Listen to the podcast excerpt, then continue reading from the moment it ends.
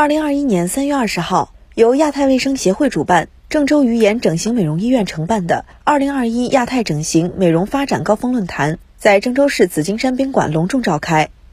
英国布里斯托大学皇家 Bristol 与 French 医院整形外科、英国皇家整形外科学院院士朱宁文、台湾林口长庚医院整形外科黄荣如、台湾光田综合医院苏奇峰、南方医科大学整形外科江平。上海交通大学医学院附属第九人民医院驻联，